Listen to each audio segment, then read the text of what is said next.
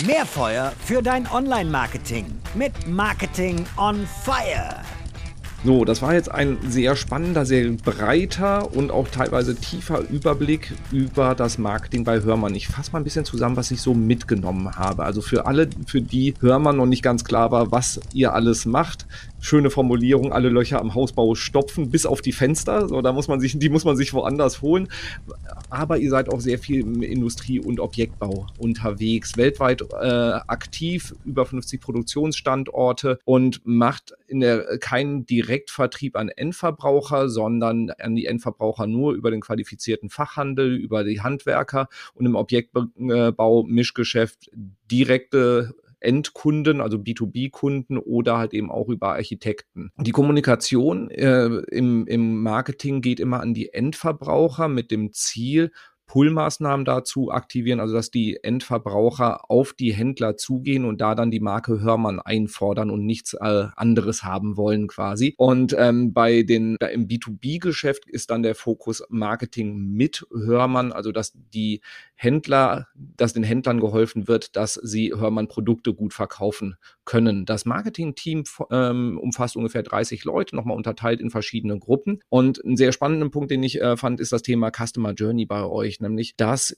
der Kaufentscheidungsprozess bei euch sehr komplex ist, kann man sich, wenn man sich das Portfolio anschaut, äh, sehr gut vorstellen. Und ihr geht über Personas dran und schaut in Form von Interviews, wie sah der Kaufentscheidungsprozess eigentlich wirklich aus und wo könnten da Lücken sein, wo wir noch nicht so präsent sind, wie wir sein könnten.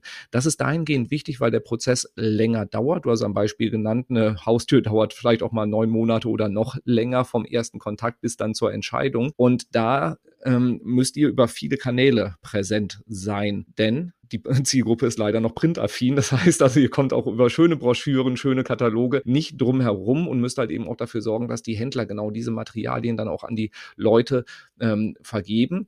Um überhaupt auf das Radar der Zielgruppe zu kommen, wird viel in Awareness, in Upper Funnel investiert, also Sportsponsoring, sodass die Leute einfach auch die Marke schon mal auf dem Schirm haben und sich dann auch vorstellen können, diese dann halt eben auch bei einer Kaufentscheidung zu berücksichtigen. Die große Herausforderung ist einfach, die Menschen zum Händler zu treiben und da zu sagen, ich will die Hörmann-Tür oder das Hörmann-Tor oder am besten, ich will eigentlich jedes Loch hier von Hörmann irgendwie zugestopft kriegen. Ein sehr großes Thema bei euch, sehr spannend, hast du schöne Einblicke gegeben, ist das Thema Content und PR. Also ihr habt einen eigenen Newsroom aufgebaut, wo ihr Content an einer zentralen Stelle verwaltet und aufbaut und eine Person hat dann die Hoheit darüber, welche Themen werden da gespielt und in welche Kanäle werden diese Themen dann auch ausgerollt, was ich bei der Breite an Portfolio und auch der Vielzahl an Kanälen, die ihr bedient, für einen sehr smarten Weg halte, ähm, um da Struktur reinzukriegen. Und äh, entgegen meiner ersten These ist das alles andere als bürokratisch, sondern sorgt eher für eine höhere Geschwindigkeit. Beim Thema Internationalisierung mit so vielen Märkten, auf denen ihr aktiv seid, ist die Vorgehensweise, ähm, nichts ist verboten. Das heißt, die Länder bekommen Guidelines, sie bekommen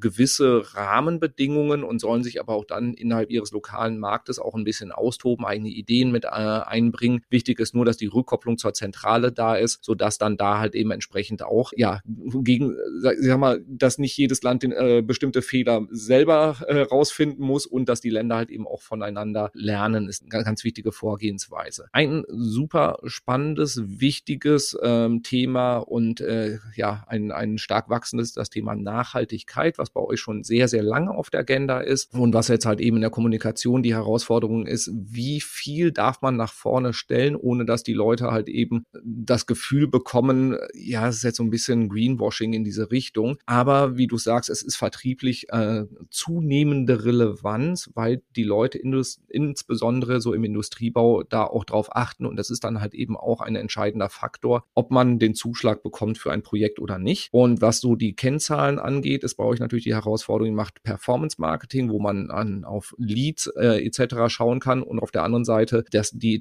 Awareness-Maßnahmen, wo eher die Marktforschung dann das Vehikel ist, um rauszufinden, ob das, was man macht, wirklich funktioniert. Das heißt, die Markenbekanntheit steigt, die Popularität der Marke und das muss man halt dann in Einklang bringen. So, das ist alles so, was ich jetzt hier mitgenommen habe. Zusammengefasst würde ich sagen, sehr komplexe Gemengelage. Ihr bedient sehr viele Kanäle und da scheint das Thema Struktur und Prozesse innerhalb der Marketingorganisation eine große Herausforderung, aber halt eben auch die äh, entscheidende Komponente zu sein, um das Ganze erfolgreich zu steuern. So, Lisa, das ist meine Zusammenfassung. Was habe ich vergessen? Ich hätte es nicht besser und perfekter zusammenfassen können. Vielen Dank.